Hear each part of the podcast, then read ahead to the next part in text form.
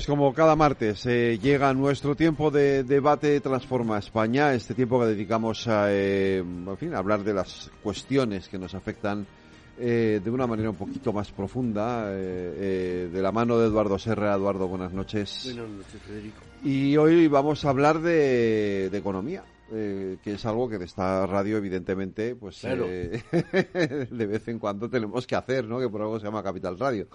Eh, sí, pero además es que estamos empezando el año y es un año, yo creo que lleno de interrogantes. Sí. De interrogantes, unas políticas, otras geoestratégicas, pero hay muchas interrogantes económicas. Por eso le hemos pedido a José Ra, como especialista, que nos explique cómo lo ve él. Yo creo que eh, por lo pronto se nos ha disparado la inflación, cosa que no, nos habíamos acostumbrado a que casi no tuviéramos inflación.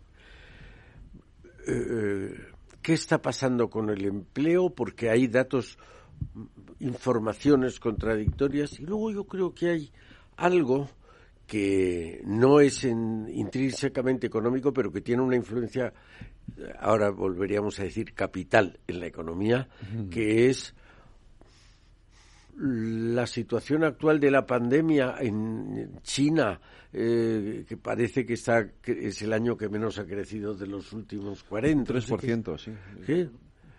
Y, que es importantísimo. Sí, pero es que es verdad que en 40 años no había crecido tampoco.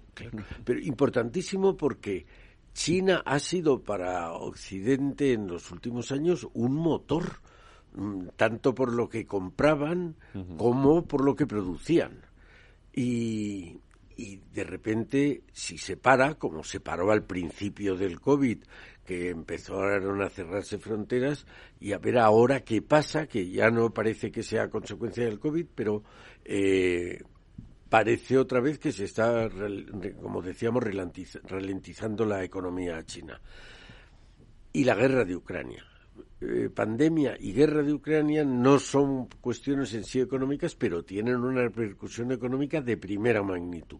Yo creo que eso eh, también habría que analizarlo, aunque fuera someramente. Y luego, yo creo que hay un tema que es, para mí por lo menos, es una incógnita, que son los fondos estructurales la cantidad de dinero que tenemos parece ser a nuestra disposición y parece, pero tampoco aquí hay información que el, mal uso o la falta de uso o lo que sea nos puede hacer perder ese dineral y a otras economías europeas pueden no perderlo.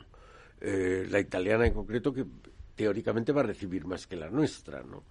Y luego eh, yo creo que para aumentar la incertidumbre, eh, políticamente también es un año, primero es un año electoral. Es año electoral, doblemente electoral. Doblemente electoral. Y segundo, eh, ¿qué va a pasar? Acabamos de ver la despenalización de algunas conductas claramente perjudiciales para la democracia y qué va a pasar eh, con el gobierno de Cataluña.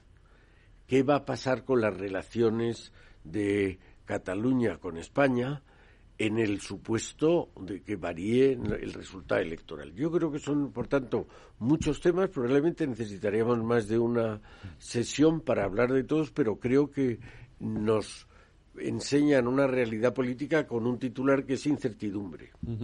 Pues vamos a hacerlo de la mano de José Ramón Eturriaga, que es socio de Avante Asesores y gestor de los fondos de Ocabango Delta. José Ramón eh, no es la primera vez que está con nosotros en estos debates Transforma España, porque siempre que queremos la mano de un experto, la voz de un experto en esto, te llamamos a ti. eh, una primera visión, un primer, una visión general. ¿no? Bueno, pues muchas, muchas gracias, Federico. Muchas gracias, Eduardo. Estoy encantado de estar aquí. Todo lo que sea colaborar con Transforma España, pues más que, más que dispuesto, porque yo creo que es una iniciativa que no solamente hay que apoyar, sino que hay que fomentar. Y bueno, pues una primera opinión que yo creo que lo ha, lo ha enmarcado muy bien todo Eduardo. O sea, yo creo que el titular podría ser incertidumbre, pero Hoy quizás podríamos empezar diciendo que estamos mucho mejor de lo que hubiéramos pensado que íbamos a estar a estas alturas del invierno en verano, ¿no? Porque hoy, que no sé qué día estamos, pero 24, 24 de enero, eh, pues eh, estamos mucho mejor de lo que pensábamos que íbamos a estar en, en, en, en verano cuando pensábamos que podíamos tener pues apagones eh, eléctricos o cierre de capacidad industrial, porque claro, los números que nos hacíamos con la posibilidad de que Rusia cerrara su suministro de gas a Europa, como luego así ha sido, pues eran unos números que, que preocupaban, lógicamente preocupaban mucho. Pues hoy, pues eh, yo creo que el indicador que hay que mirar más o que miramos más los economistas es el precio del gas y el precio del gas sorprendentemente sorprendentemente para lo que pensábamos que iba a estar está por debajo de los 60 euros el megavatio que es como como como se mide cuando en verano a finales de verano en agosto estaba a 350 euros o sea, ha dividido casi por cinco o sea que es una barbaridad y eso lógicamente se traslada eh, directamente al precio de la energía. El precio de la energía a final del verano en Alemania estaba a 600 euros y ahora está pues por debajo de 100. Aquí en España estamos muy por debajo de esos niveles. Entonces, bueno, pues yo creo que eh, creo que hemos salvado esa bola, no, sé si de partido, pero desde luego que sí de set, pues con buena nota. O sea, yo creo que ahí ha tenido mucho que ver, pues el mejor, o sea, el invierno que ha sido menos frío de lo esperado, luego la capacidad de reacción de Europa a la hora de aprovisionarse y luego algo que no que está siendo también importante, que es que somos capaces de mantener niveles de vida muy parecidos con consumos mucho más bajos, ¿no? Esto, bueno, yo lo, aplico en el caso de mi comunidad de vecinos, pues eh, hemos recortado mucho el, uso de la calefacción, pero que también sobraba, pero no solamente aquí en, cada uno, sino pues si lo miras a nivel agregado, los recortes de consumo tanto a nivel industrial como de generación eléctrica, como a nivel particular en países como Alemania, está siendo, está siendo muy notable. Entonces, bueno, yo creo que son muchas las incertidumbres, pero hoy quizás tenemos más respuestas que preguntas teníamos hace unos meses, ¿no? Pues eh, aún así, es verdad, o sea, decíamos esto, si quieres, yo, yo empezaría un poco, es verdad, eh, eh, por, por, por ese momento en el que todos nos asustamos, ¿no?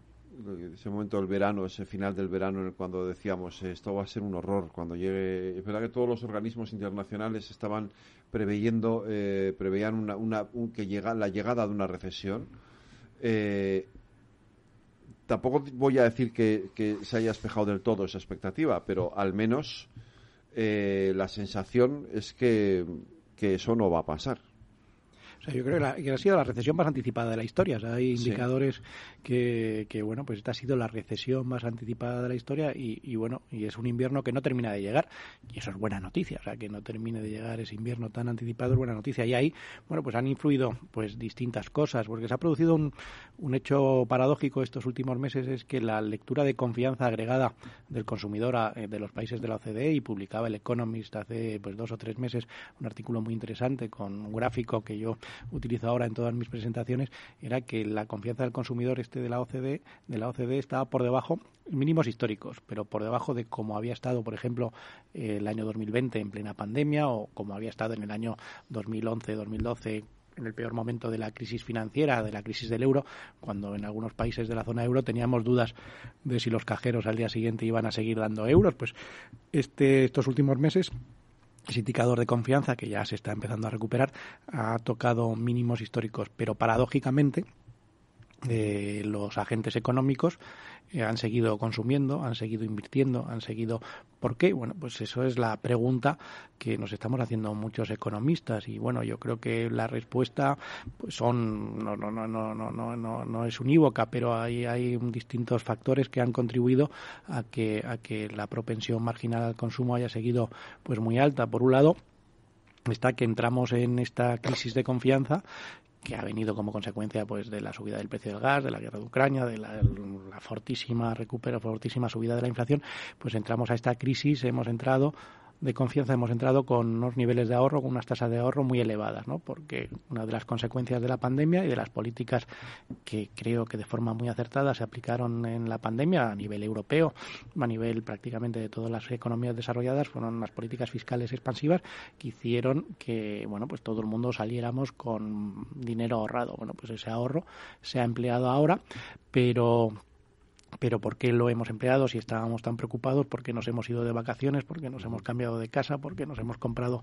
ese coche? Bueno, pues que porque además ahí se produce un efecto que es más cualitativo que cuantitativo, porque es muy difícil de cuantificar, que es pues las ganas de recuperar el tiempo perdido que teníamos como consecuencia de, de, los encierros que se que provocó la pandemia, ¿no? Entonces, bueno, pues eh, es verdad que cuando nos llamaban de, en este caso del Instituto Nacional de Estadística para en el caso español, pero bueno, de los institutos nacionales de estadística de los distintos países a preguntarnos cómo estábamos de preocupados, pues decíamos que estábamos muy preocupados porque de hecho pues estábamos muy preocupados cuando nos levantábamos por la mañana escuchando el último dato de inflación o el precio del gas o pues los distintos titulares que hemos visto estos últimos meses, pero sin embargo, a pesar de estar muy preocupados, que lo estábamos, mucho más preocupados, por ejemplo, que lo que estuvimos incluso en el 2020, que es chocante, pero es así, eh, pues nos hemos ido de vacaciones, nos hemos cambiado de casa, nos hemos comprado un coche.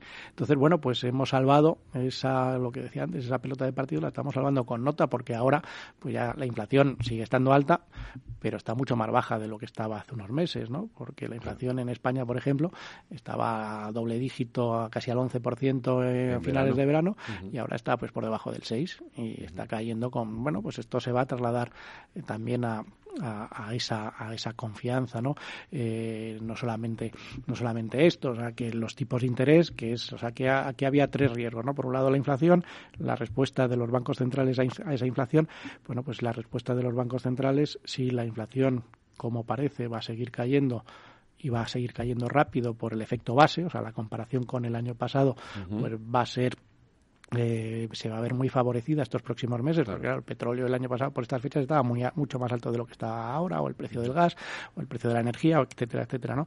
Pues vamos a seguir viendo el precio de la inflación caer, eso va a evitar que los bancos centrales se pasen de frenada, que era uno de los riesgos que, por ejemplo, después del discurso de Lagarde del mes de diciembre, pues eh, los que nos dedicamos a esto, pues nos preocupaba, ¿no? Pues como los bancos centrales, lógicamente, tienen que reaccionar a la inflación, aunque la inflación sea distinta o sea de naturaleza distinta en Europa, ¿no? Porque es por el lado de la oferta, viene provocada por los cuellos de botella, por el incremento del precio de las materias primas y no tiene tanto que ver con la demanda, pero bueno, en cualquier caso los bancos centrales tenían que responder. Ahora, bueno, pues con una inflación relajándose, pues hoy, por ejemplo, Panetta, el, que es el, gobernador del Banco Central Italiano, pues en una entrevista pues ya empezaba a matizar un poco el discurso de Lagarde del mes de diciembre o la semana pasada en una entrevista que yo creo que merece la pena leer, que es a Philip Lane, que es el economista jefe del Banco Central Europeo, que le hizo Martin Wolf en el Financial Times, pues también eh, venía a decir que la reacción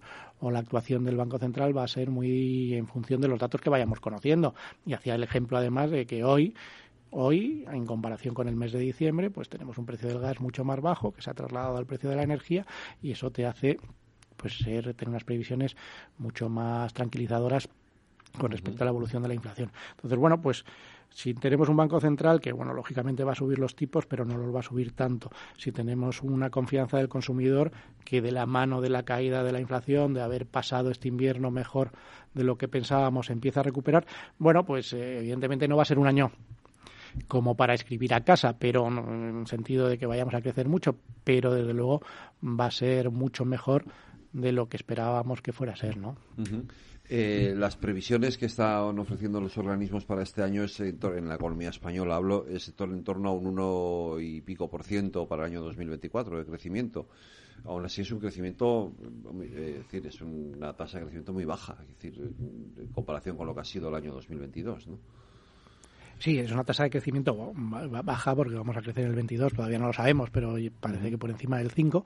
Por encima del 5 es eh, cumpliendo con las expectativas más optimistas, que lógicamente eran las del gobierno.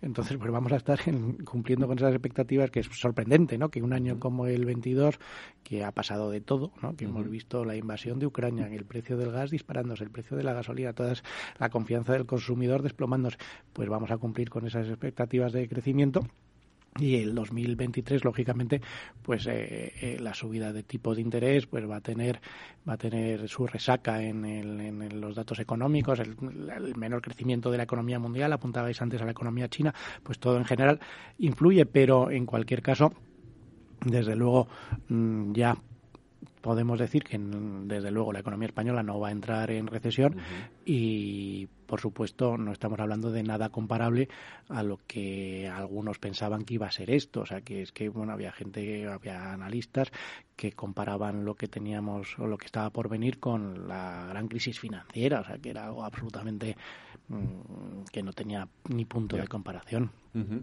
Eh, ha, habido quien ha hablado del apocalipsis prácticamente económico, ¿no? En, mm. eh, para, Aún así sigue habiendo incertidumbres. Y, qué es lo que puede hacer que eso no, o sea, que esa en principio mejor expectativa para los próximos meses se tuerza? Bueno, yo creo que tenemos el tema de la guerra de Ucrania, pues lógicamente con una guerra de Ucrania, con Rusia, eh, pues no lo sé, ahora mismo estamos viendo que no sabemos cuál va a ser el desenlace, pero claro, cualquier desenlace que, que no sea la cronificación o la victoria de o lo que gane Ucrania, pues que, que acabe con una con pruebas nucleares, no sé, no sé cómo sería eso, Eduardo seguramente sabe mucho más que yo que, podría pasar, pero eh, yo te estoy escuchando y recuerda, yo creo que uno de los valores de José Ra es que no se deja influir por el pesimismo habitualmente reinante, ¿no? Pero hay, yo, a modo de ver, hay un riesgo. Yo no, no citaba la energía como incertidumbre porque parece raro, salvo un caso que vuelva a repuntar los precios de la energía como el año pasado. Pero has dicho una cosa que es la gente tenía mucho ahorro derivado de los confinamientos de la pandemia y entonces ha tenido dinero para responder el consumo mejor de lo que se esperaba. Pero claro, eso quiere decir que la gente se ha gastado sus ahorros. Entonces, ya no tenemos reservas para el año 23 como lo teníamos para el 22 o sigue o hay nuevas reservas para para hacer frente al 23. Eh, nos hemos gastado parte, sigue habiendo una tasa de ahorro que sigue estando un poco por encima de la media, pero aquí la clave es ver qué pasa con el empleo. O sea, si no hay desempleo, si el desempleo no, no, se incrementa, eh, bueno, pues la gente va a seguir consumiendo de forma habitual y lo que estamos viendo es que ese efecto eh, recuperar el tiempo perdido, eh, no sé cómo, cómo llamarlo, pero vamos, yo creo que tiene mucho de eso, pues sigue, sigue, sigue completamente vigente, ¿no? O sea, lo hemos visto ahora con la Feria del Turismo, que las expectativas para este 2023, de algo que lógicamente eh, tiene mucho que ver con esas ganas de recuperar el tiempo perdido, no pueden ser mejores. Las, previsiones para este año de hoteleros, compañías de agencias de viajes, etcétera, están siendo muy, muy optimistas porque ya tienen prácticamente las reservas ahí, entonces lo, lo lo, lo, están viendo. Y eso, para una economía como la española, o sea, la economía española que no va a crecer mucho este año, pero va a crecer más que el resto de economías porque, claro, es una economía que se beneficia mucho de, ese efecto, ¿no? O sea, eh, España, lógicamente, es un país donde el turismo tiene un peso muy importante. O sea, el año pasado no vamos a llegar al número de turistas de año récord, pero sí va a ser año récord de ingresos porque han venido menos turistas, pero han gastado más. Entonces, bueno, este año, lógicamente, pues, pues los chinos no representan mucho, pero ya van a poder viajar porque hasta ahora no han podido. Los rusos yo creo que van a seguir sin poder venir, pero pues vamos a ver cómo el número de turistas se sigue incrementando y esa propensión marginal al consumo va a seguir alta. Pero no solamente eso, o sea, yo creo que esas ganas de recuperar el tiempo perdido ha hecho que, por ejemplo, en las ventas de segunda vivienda, que es un tema muy emocional, porque desde el punto de vista financiero, comprarse una segunda vivienda suele tener poco sentido financiero. Para una casa que vas a utilizar cuatro semanas al año, pues comprártela pues tiene muy poco sentido financiero, pero lo que estamos viendo, y eso pues las promotoras inmobiliarias lo están viendo todos los días, es cómo se ha disparado eh, las ventas de los precios y las ventas, porque no hay oferta, entonces lógicamente al haber poca oferta se dispara eso. Entonces, bueno, eso para una economía como la española, que cuando el ladrillo va bien, pues España va bien, pues eh, tiene el viento de cola. O sea, tiene el viento de cola por el lado del turismo, tiene el viento de cola por el lado de, del ladrillo, eh, a pesar de que van a subir los tipos de interés, eh, lo que los eh, anglosajones llaman el affordability rate, que es la capacidad de comprarte una casa, sigue estando mm, en niveles bastante bastante razonables. O sea, han subido los tipos de interés, pero claro, los tipos de interés ahora mismo están en el 2 y la previsión es que en un par de reuniones puedan llegar como mucho al 3, pero no van a irse mucho más allá del 3. O sea, con un 3%, aunque ahora nos pueda parecer mucho, 3% no es un tipo extraordinario, es un tipo bastante razonable. Si no somos capaces de convivir con un 3%, pues tendríamos un, tendríamos un, problema. Entonces, bueno, pues eso va a seguir eso unido a las ganas de, de comprar, pues va a seguir eh, alimentando al ladrillo. En un momento donde además pues tenemos superávit por cuenta corriente, porque uno de los datos más sorprendentes, o por lo menos que a mí más me ha sorprendido del año pasado, es que vamos a cerrar el 2022 con superávit por cuenta corriente. Esto puede sonar muy friki o muy técnico, pero crecer con superávit por cuenta corriente, o sea, crecer ahorrando es algo que la economía española ha hecho muy pocas veces en su historia. en los últimos cuarenta y tantos años que son la historia económica comparable, eh, no la había hecho nunca. De hecho, cuando pensábamos que éramos los reyes del mundo, o sea, cuando pensábamos que éramos inmortales económicamente, del año 2000 al año 2007-2008, el déficit por cuenta corriente no hizo nada más que incrementarse. en el año 2007 creo que cerramos el año con un déficit por cuenta corriente del 10%. Eso era un crecimiento con pies de barro, era un crecimiento que se financiaba en el exterior y luego cuando ya se cortó la financiación exterior ya pues pasó lo que pasó. O sea, este año independientemente de que crezcamos un 1, un 0,5 o un 2%, que es muy difícil de anticipar porque depende mucho de lo que pase con el precio del gas, es un crecimiento mucho más sano. Es un crecimiento sobre unas bases mucho más sólidas y lo que tiene es una proyección muchísimo mayor. ¿Por qué ha sido esto? Pues porque estos últimos años la economía española y en concreto los empresarios españoles no han desaprovechado esta crisis. Las exportaciones, y esto no es mérito del gobierno, o sea que a pesar de que se quiera eh, arrogar todos los méritos últimamente, porque los portavoces económicos del gobierno, y además parece que es su tema central en esta campaña interminable que vamos a sufrir este desde, ya. desde ya, es el tema económico, la, se van a tratar de apuntar todos los tantos. Esto ha sido como consecuencia de que los empresarios españoles en el año 2008, cuando se cayó el mercado español salieron fuera y las exportaciones sobre el PIB han pasado de pesar un veintipocos por ciento a un 30 y casi 34, 35 por ciento. Y eso es algo estructural. Eso ha venido para quedarse. Entonces, eso es muy buena noticia. Entonces, tenemos, yo creo que unas circunstancias que, si a eso además, lo que apuntabas tú al final, se añade un eventual cambio político, yo creo que eso sería la guinda de un pastel extraordinario, porque este nivel, no sé cómo definirlo, este nivel de cabreo generalizado que hay ahora mismo, por, malestar.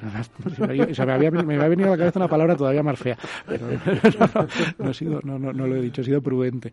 Pero pues eso, yo creo que si este además, este nivel de malestar se, se, se, despeja, pues va a ser muchísimo mejor. Va a pasar algo parecido a lo que está pasando ahora en Andalucía, ¿no? Que en Andalucía, pues eh, con el efecto Juanma, podemos llamarlo, eh, los empresarios tienen muchísimas ganas de hacer cosas, la gente está mucho más contenta y tranquila y con ganas de hacer cosas. Pues eh, espera, no, Eduardo, ya, ahora vamos a hacer una pequeña pausa para la publicidad. No, pero era un comentario luego después. Y ahora te doy la y hacemos el comentario a la vuelta. Un segundo, no se vayáis que volvemos enseguida.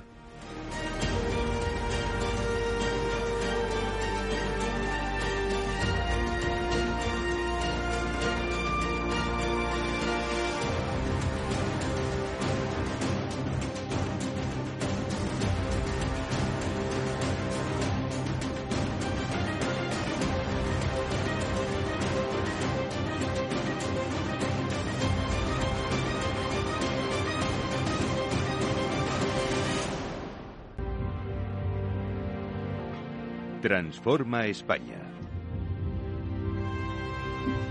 Las nueve de la noche, una hora menos, en las Islas Canarias nos acompañan aquí en el balance, en nuestros debates Transforma España. Eduardo, eh, te había dejado con la palabra en la sí, gracias. No, no, dos comentarios breves, pero a lo, a lo, que ha dicho José Rey, que me parece, eh, para mí es novedoso. Uno es que la inflación parece que puede estar alrededor del 3%.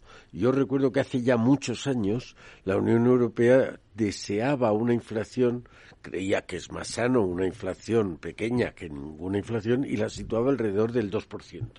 Estamos en el pues estaríamos casi en el ideal de la inflación adecuada para y, y sobre todo lo que has dicho de que hemos sido capaces de contener algunos consumos como el energético y algún otro.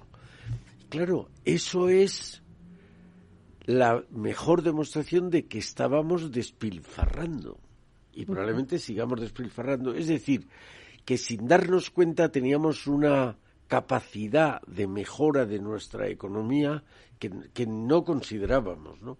Que, eh, podías hacer mucho menos consumo energético del que se pensaba que era imprescindible y a lo mejor pasa eso en otros sectores de la actividad económica, ¿no? Yo creo que al final el mejor remedio para los precios altos muchas veces son los propios precios altos, porque claro, cuando tienes precios altos, pues, eh, pues eso, he puesto el ejemplo antes que es anecdótico de mi comunidad de vecinos, pero claro, cuando es dos terceras partes de los gastos de la comunidad, pues el gasoil, pues eh, lógicamente lo hemos mirado con lupa este año y bueno, pues hay que ver la televisión con un jerseycito, pues se ve con un jerseycito y no pasa nada, no pasa absolutamente nada, pero eso aplicado a todos los niveles, pues supone un ahorro muy importante y, y España es de los países que menos ha ahorrado, pero por ejemplo, países como Alemania el ahorro está siendo extraordinario. ¿eh? Ah, está siendo de en torno al 20%, que es un ahorro muy importante y que no tiene tanto que ver el, el, mejor invierno, el invierno más suave que estamos teniendo, que sí, que se está achacando mucho a eso, que también es verdad, hasta ahora, porque ahora... Hasta ahora, ahora ya no. hasta ahora, porque yo vengo con las manos, todavía tengo las manos heladas del paseo que he dado, pero, pero eso está, está siendo así. Y, el tema de, la inflación que, que, tú apuntas, es, yo creo que también en la entrevista esta, que, que, es muy recomendable de Philip Lane, porque yo creo que, bueno, pues al final uno se reconcilia un poco con Frankfurt y ver que hay vida inteligente, porque los discursos de Lagarde hay veces que los que estamos un poco en el día a día se nos ponen los pelos de punta, porque no ¿cómo puede sobre reaccionar de esta manera la presidenta del Banco Central? Pero más allá de eso, que no quiero entrar en la crítica a nadie, yo creo que hablaba precisamente de ese objetivo de inflación que ahora mismo está en el 2%. A la pregunta muy pertinente de Martin Wolf, eh, de, bueno, y ese objetivo es inamovible, y de, bueno, pues ahora no es el momento, todavía dice, no es el momento de hablar de eso, porque ahora que estamos tratando de anclar las expectativas de inflación, que es muy importante, ¿no? O sea, para que la inflación baje, no solamente pues eh, tienen que bajar los comparables, sino también anclar las expectativas de inflación, porque básicamente es lo que en las negociaciones de los convenios colectivos, en las negociaciones salariales, más influye. La inflación a largo plazo con lo que converge siempre es con la subida de sueldos. Eh, este año, pues, eh, o el año pasado, lo que vimos es el efecto de la subida de las materias primas, de los alimentos, los cuellos de botella, pero el año que viene, probablemente, lo que veremos es esa inflación convergiendo con ese 3, 3,5%, que es el que se está llegando a los acuerdos que se está llegando a las negociaciones colectivas, ese pacto implícito de rentas ¿no? que, al que se ha llegado, ¿no? que se ha llegado porque no se está trasladando la subida de la inflación del 8% a cambio de dos, tres, cuatro años de subidas del 3. Pues ahí es donde va a converger la inflación. Y eh, el señor Lane respondía que, bueno, pues no es todavía el momento, pero porque tenemos todavía lecturas de inflación europeas pues muy altas, pero cuando tengamos lecturas de inflación más en ese nivel, pues será el momento de abrir ese debate, que es algo que con el otro problema que tenemos encima de la mesa ahora a nivel macro, que es la deuda pública, es el camino que hay que seguir. O sea, una situación, la única situación similar a la que ha habido la, que ha habido la historia a la actual en términos de endeudamiento público es eh, después de la Segunda Guerra Mundial. ¿no? Después de la Segunda Guerra Mundial salimos o salieron todas las economías desarrolladas con niveles lógicamente de endeudamiento público muy alto. Pues ahí hay dos soluciones. O dejas de pagar la deuda, es un engorro porque quiebra el sistema financiero y es una cosa bastante compleja, o la vas deflactando, convives un periodo razonablemente largo con inflaciones por encima de los tipos de interés. ¿no? Si tú tienes inflaciones del 3,5% y tipos de interés en el 2,5%, pues la deuda se va deflactando todos los años, va perdiendo valor pues eh, por un 1,5, ¿no? En 10 años ha perdido un 15%, o sea, se ha reducido un 15% con respecto al PIB. O sea, el año pasado, aunque pueda resultar contraintuitivo por los titulares que vemos todos los días, la deuda con respecto al PIB ha caído ha caído, o sea, y ha caído mucho, ha caído en torno a cinco puntos y eso es por el efecto de la inflación. Entonces, bueno, pues eh, eso es lo que tenemos que ir viendo. Eso es un discurso, un cambio de o, un, como lo llaman ahora los modernos, un relato que tendrán que empezar a construir eh, los banqueros centrales pues, cuando salgamos del momento crítico que podemos estar ahora, ¿no? Sí, eso es una ventaja de la inflación. Los países, es curioso, pero casi podríamos trazar una línea recta en la mitad de Europa, en la frontera entre Francia y Alemania, separando el norte del sur. El norte tiene unas rentas, unas deudas públicas muy aceptables, en alrededor del 60-70%, mientras que el sur nos hemos disparado en las rentas públicas y que están por encima del PIB, ¿no? En nuestro caso, pues hemos llegado al 120%, ¿no? Pero Italia estaba en el 145, es decir, que Entonces, ¿de qué manera puedes rebajar esa deuda? Hay una que sería a la fuerza todo lo que hemos gastado de más sobre lo que ganábamos, pues, eh, poniendo el ejemplo de una familia, se ve muy bien, una familia que los padres trabajan y ganan 100 y gastan todos los años 105, pues es una familia que se va endeudando progresivamente. ¿Y qué inconveniente tiene? Que de repente un día el que te prestaba el dinero dice que ya no te presta más simplemente porque no cree que tengas capacidad para pagar. Esa es la manera más por un lado ortodoxa, pero por otro lado la más dura. La otra manera es con lo que explicaba José R. de la inflación, es decir, que yo al subir todos los precios baja el, el, valor del dinero. Como mi deuda pública está en términos monetarios, pues baja el valor de la deuda pública en relación con el PIB, que ha subido más como efecto de la inflación. Y yo he pensado durante estos 15 años atrás que realmente algún día a los estados les convendría que hubiera una inflación. Y esto pues ha llegado y ahora mismo con esos niveles de inflación está bien. el segundo comentario es que es verdad que hasta ahora hemos tenido inflación derivado del incremento de precios de las materias primas, básicamente la energía.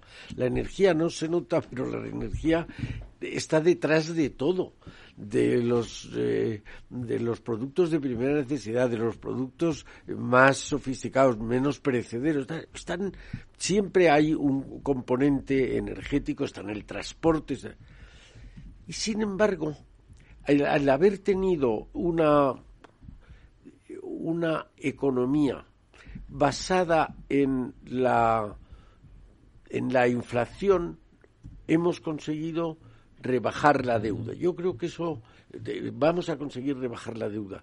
Me parece que eso es una cosa que beneficia a todos, perjudica a los que les perjudica la inflación, que son siempre los más débiles económicamente, ¿no? Bueno, esto perjudica, eh, perjudica a los que tienen la deuda. O sea, estos perjudican quién son los que tienen la deuda. Los que tienen la deuda son las compañías de seguros, los fondos de pensiones, eh, sí, las mutualidades, que son los grandes tenedores de deuda. Los que, pero claro, eh, perder un 1,5% todos los años, pues duele menos que una quita de un 20% de un día para otro. Entonces, bueno, pues ese es el camino que. Sí, pero, tienes razón, pero también las economías, los pensionistas sufren la inflación siempre que no haya subida de las pensiones. Claro, claro, eh, eh, lógicamente un entorno lo que pasa es que lo que vamos es a un entorno de inflación que para una economía como la española, entornos de inflación entre el 3,5, 3, 3,5, incluso 4%, la economía española convive muy bien, o sea, porque si tú tienes tipos europeos eh, entre el 2,5%, entre el 2 y el 2,5%, que es donde acabarán estabilizándose los tipos en algún momento de los próximos 12, 18 meses, ¿no? Eh, y e inflaciones del 3,5-4, pues ese es el caldo de cultivo eh, o fue el motor de lo que se vino a llamar el milagro económico de Aznar, bueno, que se disputan Aznar y Rato, y que es básicamente lo de los tipos de interés reales negativos, porque cuando tú tienes, te puedes financiar al 2,5 3% a tipo fijo y la inflación está por encima, comprarte una casa eh, pues es muy rentable porque básicamente el banco si como pasa, la casa recoge la inflación, en sur se revaloriza por lo menos de acuerdo a lo que se a, las tasas de inflación, bueno, pues el banco si te está financiando a 30 años por debajo de la inflación te está regalando una parte de la casa. Eso fue lo que pasó pues del año 96 que llegó el primer gobierno de Aznar y empezamos a converger en tipos con Europa, ¿no? Porque empezamos, nos comprometimos a cumplir con los criterios de Maastricht y primero fue, con, fue convergiendo los tipos y luego ya directamente a partir de la, de la entrada del euro ya tuvimos tipos eh, europeos. Entonces, bueno, teníamos, era el mejor de los mundos, inflaciones españolas y tipos europeos. Pues en cierta medida eso es lo que, eso es hacia donde vamos. Y eso eso es gasolina para el ladrillo, eso es gasolina para el ladrillo porque claro, a los españoles no nos tienen que tocar mucho las palmas para, para, para, para, para comprar ladrillo, pero, pero cuando encima lo que estás viendo es que te, ganas dinero que te, están regalando, pues eso pues, pues, volveremos, entonces bueno, veremos a ver cómo acaba, pero en principio las bases están puestas para que la economía española y no hemos hablado todavía de los fondos europeos, que era una de las cosas que introducías al principio. Pues eh, yo creo que tiene el viento bastante de cola, pero vamos, que será importante y vuelvo a insistir en ello, el cambio, el cambio de gobierno, que no hay que dejar de insistir en ello. desde luego, pero hay algo de lo que has dicho que me parece un cambio estructural. Ya lo has dicho, pero me gustaría subrayarlo, que es el de la exportación. Yo recuerdo en una cena con un exministro de Felipe González de Comercio, que comentaba allá por el año 8, el año 9, en cuanto eh, habían, habíamos incrementado las exportaciones una barbaridad y decía, no, es que como no venden aquí, salen a vender fuera al precio que sea. Pero verás como en cuanto termine la crisis, disminuirán las exportaciones. Y por primera vez no pasó eso. Y España lo has dicho, pero eh, creo que interesa, como tenemos tan mal concepto de nuestro país, me parece que interesa subrayarlo. España era, en relación con el PIB, el quinto exportador de Europa. El primero, con mucha diferencia, es Alemania, con cerca del 49% del PIB. El segundo era el Reino Unido, con el 33%, Francia con el 32%, Italia con el 28% o lo que fuera.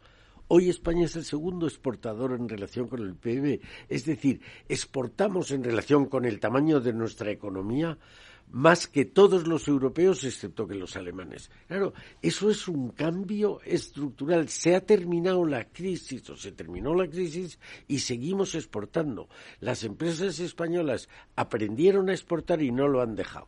Y yo creo que esto es una historia. Hay algún eh, periodista económico que ha escrito la internacionalización, algún par de libros o tres sobre la internacionalización de la economía española.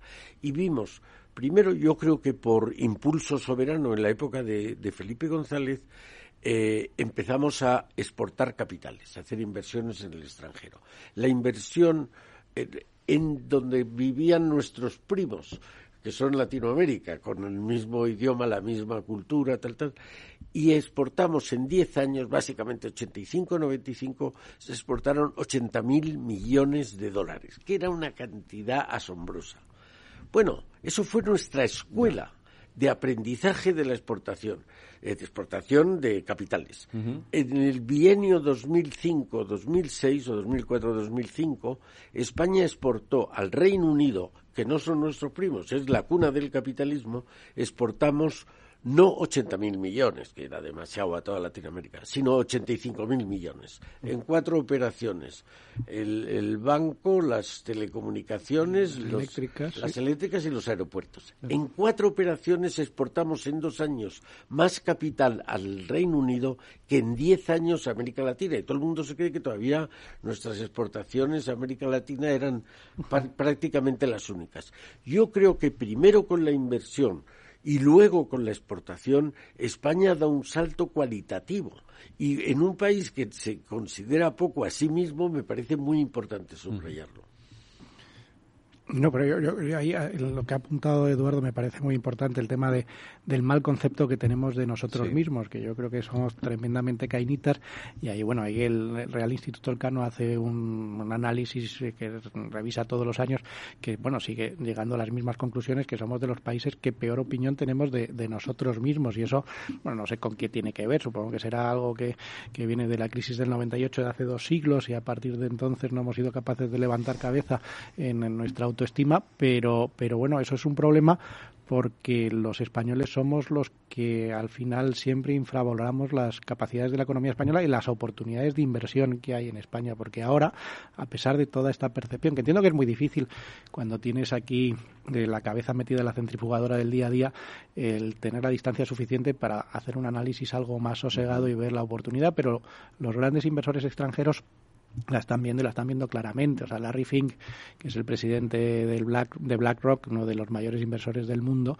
pues eh, y no tiene que regalar la oreja a nadie, de verdad que este señor no tiene que regalar la oreja a nadie, eh, está invirtiendo y está invirtiendo muchísimo en España. Y ha habido varias entrevistas en los últimos meses donde ha hablado de las bondades y de las oportunidades de inversión que hay ahora mismo en España. Eh, bueno, pues los españoles nos cuesta mucho ver eso. Y luego con respecto a, lo competitivos que somos, porque yo creo que el incremento de las exportaciones es lo que han las ganancias de competitividad de las empresas españolas estos últimos años.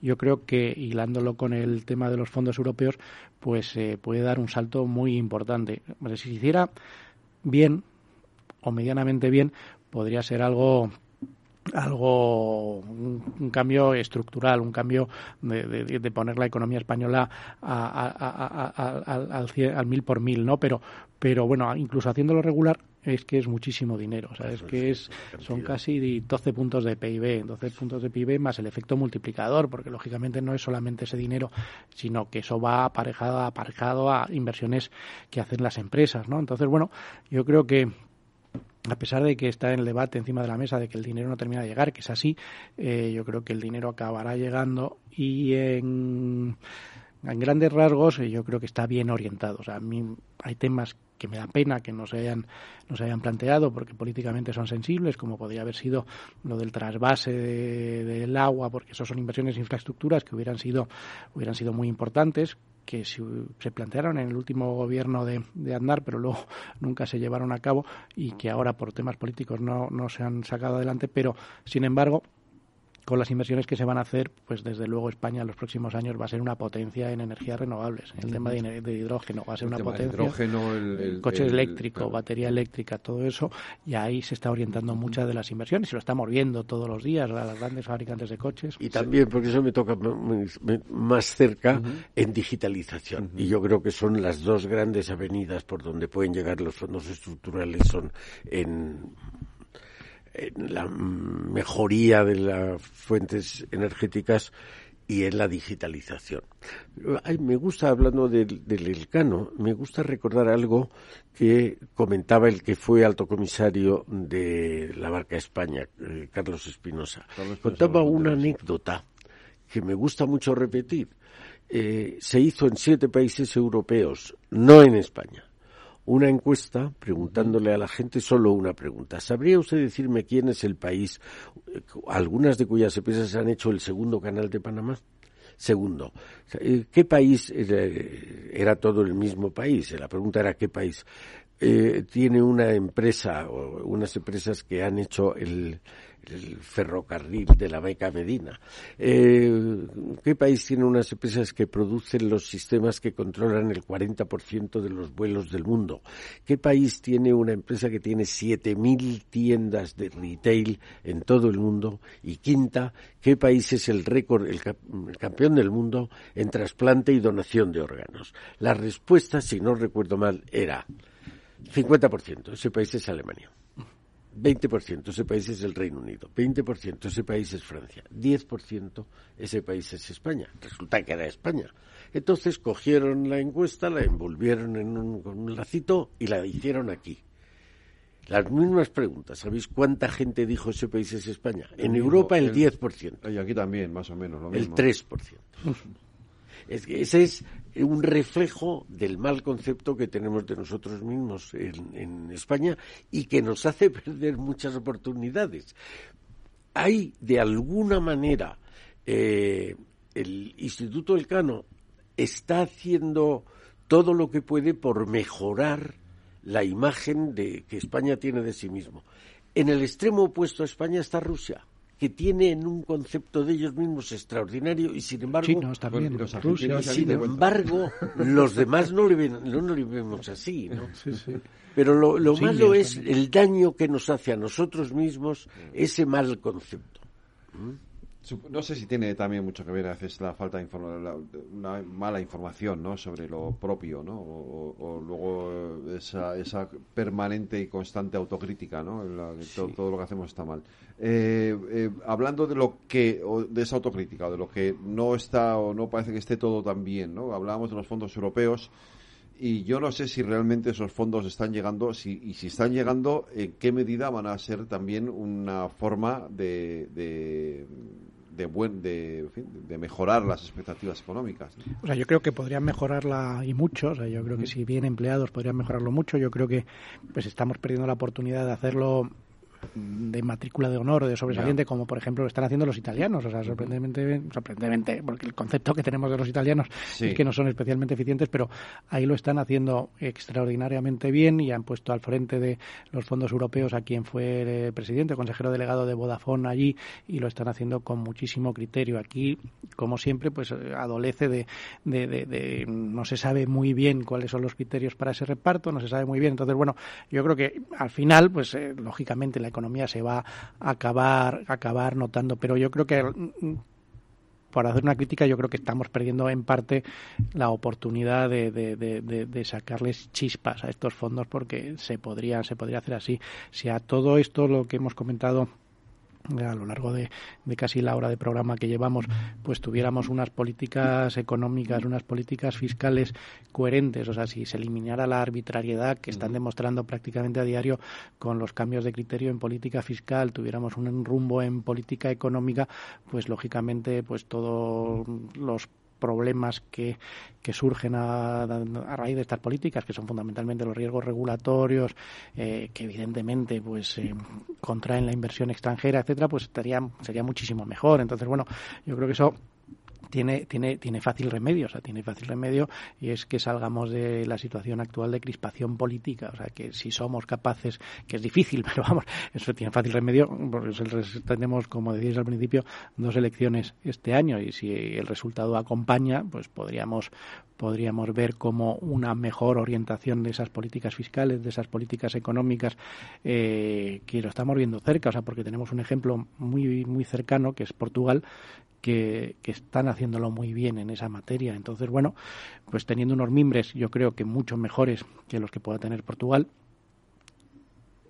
una eventual política, mm, una mejor orientación de la política monetaria, de la política monetaria no, de la política económica y de la política fiscal, eh, tendría efectos muy, muy positivos. Sí, a mí me da la impresión de que este gobierno que está viviendo una época como estamos viendo después del susto de la pandemia, después del susto de la guerra, una época que se eh, se averigua como mm, productiva, eh, económicamente favorable, tiene dos defectos casi estructurales. Uno es el oscurantismo. Parece que pensaran que la información es poder y entonces se quedan ellos con toda la información, a la diferencia de Italia, que lo que ha hecho es constituir una agencia independiente del gobierno, que es la que tiene el encargo de los fondos. Que es lo que aquí se había pedido y no, el gobierno se negó a hacer. Y segundo, que me parece tan o más importante que eso, es el clientelismo es que tiene que satisfacer a sus amigos eh, vascos o catalanes o y sin embargo lo que sería bueno para todos, eso no, no se hace. ¿no? estamos, hablando de, estamos hablando del trasvase de las aguas, el, decir, oye, que es que en la República va a hacer 100 años que el señor Lorenzo hizo el plan hidrológico nacional y no se ha puesto en práctica después de 100 años, casi de 100 años. ¿no?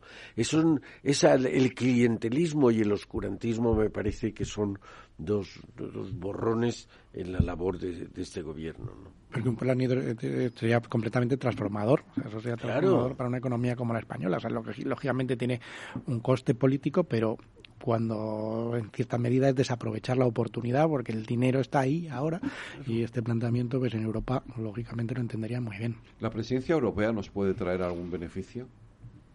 Bueno, sobre todo le puede traer beneficios a, Pedro Sánchez, por supuesto. Yo creo que más políticos que económicos, ¿no? A mí me da la impresión, lo que hemos visto otras veces es que en una mayor eh, propaganda para el, gobierno de turno, pero yo creo que desde el punto de vista económico, desde el punto de vista estructural, supone mm. poco. Los fondos estos supondrían mucho más, ¿no? Sí, estos suponen más. Y yo creo que, bueno, pero ya hablando de Europa, yo creo que estos, en estos últimos años ha dado un salto importantísimo en lo que es el proyecto europeo, la política monetaria, hace tiempo que la teníamos delegada, pero en el, la política fiscal se ha dado un, un salto muy grande. O sea, todo lo que ha sido, todas estas emisiones de deuda eh, a nivel europeo, yo creo que es un paso importantísimo que al final eh, lo que va a acabar, este camino acaba en, políticas fiscales comunes, que eso es, eh, yo creo que todo lo que sea alejar el centro de decisiones de las capitales de los países eh, mejorará la eficiencia de la asignación de los recursos. Y yo creo que, bueno, pues lo estamos viendo ¿no? con los fondos europeos, eh, las contrapartidas que tienen no son tanto de métricas económicas, sino de reformas estructurales. Entonces, bueno, yo creo que ha sido un avance importante que se ha hecho en unas circunstancias extraordinarias, pero que ahora difícil, tienen difícil marcha atrás. Entonces, bueno, todo lo que sea que nos tengan cogidos del ramal, para economías como la española pues es, importante. Alejar de las tentaciones clientelistas, alejarlas de los gobiernos nacionales. Y yo creo que el que gran parte de nuestra deuda la haya proporcionado, de las deudas de los países del sur de Europa, el Banco Central Europeo, de alguna manera, igual que hablábamos antes de la inflación y la deuda pública, de alguna manera esto va a llevar a un mayor control europeo. Y por tanto, alejarse del clientelismo político a que sea más razonable y que redunde en bien de todos en vez de redundar en bien de los amigos de turno, no sé cuáles fueron. Sí, yo creo que ese tema de austeridad fiscal que vivimos en el 2008 también tenemos la lección aprendida, no vamos a ir por ese camino, pero sin embargo sí se están, como estamos viendo, exigiendo reformas estructurales, como puede ser la de las pensiones, que tenemos la segunda parte pendiente y en algún momento tendrán que anunciar. Porque tendrán que decirlo en algún momento. Tendrán que decirlo, porque bueno, todo ese tipo de reformas que son, porque claro, los problemas de la economía española están sobrediagnosticados. A todos sabemos los problemas que tiene la economía española, lo que pasa que eh, necesitas eh, la zanahoria, el palo y la zanahoria para cometer las reformas que voluntad política básicamente que tienen un coste político altísimo. Porque hacer una reforma a las pensiones tiene en este momento en este país un coste político tremendo claro.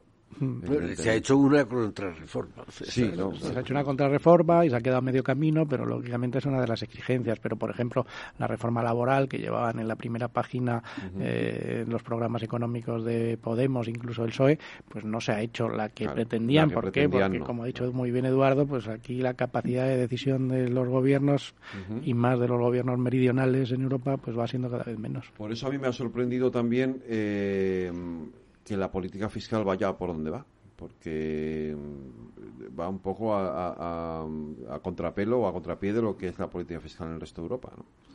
Bueno, Europa reacciona, gracias a Dios reacciona, a veces reacciona tarde, es decir, Espero que cada vez reaccione más pronto, pero hoy por hoy reacciona tarde a una política fiscal, digamos, contraria a la que pretende Europa, pues no le pone freno pronto, entendiendo que tiene que dejar correr y cuando ya se ve el error muy claro, entonces se frena, ¿no? Pero luego lo que pasa es que también estamos viendo, claro, que con creciendo la economía como ha crecido el año pasado, la sorpresa de los ingresos fiscales ha sido extraordinaria. O sea, que es que en el Ministerio de Hacienda están dando palmas, porque ha sido... No, ha tocado el gordo de la lotería. Claro, entonces lo que ahí están viendo que el déficit fiscal van probablemente van a tener un mejor dato de déficit que el que habían previsto. Y para este año, bueno, pues eh, todo lo que sea recuperación del sector inmobiliario es eh, la compraventa de casas adelanta muchísimos impuestos. Recordaros de los años los finales de la burbuja cuando se construían y vendían muchísimas casas en España, pues llegamos a tener eh, superávit fiscal, incluso la prima de riesgo española estuvo por debajo de la alemana por, por, pocos días, pero llega a estar ahí. Pero bueno, es que ese es el momento en el que estamos, lógicamente, y como muy bien recuerda el gobernador del Banco de España, hay que empezar a hacer políticas fiscales que tengan más sentido, o sea, que esto vale todo, pues no tiene, hay que aprovechar los las épocas de vacas gordas para cometer las reformas para cuando el ciclo se dé la vuelta. A propósito de eso, yo recuerdo el primer año del gobierno Zapatero, un altísimo cargo del Ministerio de Economía, me lo encontré y me dijo, nos sale el dinero por las orejas. y luego la deuda pública con Zapatero es donde más ha crecido en los últimos años. Así es. De, sobrarles el dinero a, faltarles y tener que emitir deuda. Pues eh, José Ramón Iturriaga y Eduardo Serra, muchas gracias eh, por este rato. Se nos ha pasado rapidísimo. Tengo que seguir hablando con. Vamos a tener que seguir hablando muchas más veces porque porque seguro que tenemos eh, materia. materia más que de sobra. Ha sido un placer, José Ramón, como siempre. Encantado de estar aquí. Y a ti te espero la semana que viene. Aquí estaremos. Muchas gracias. Un abrazo. Un abrazo. Adiós.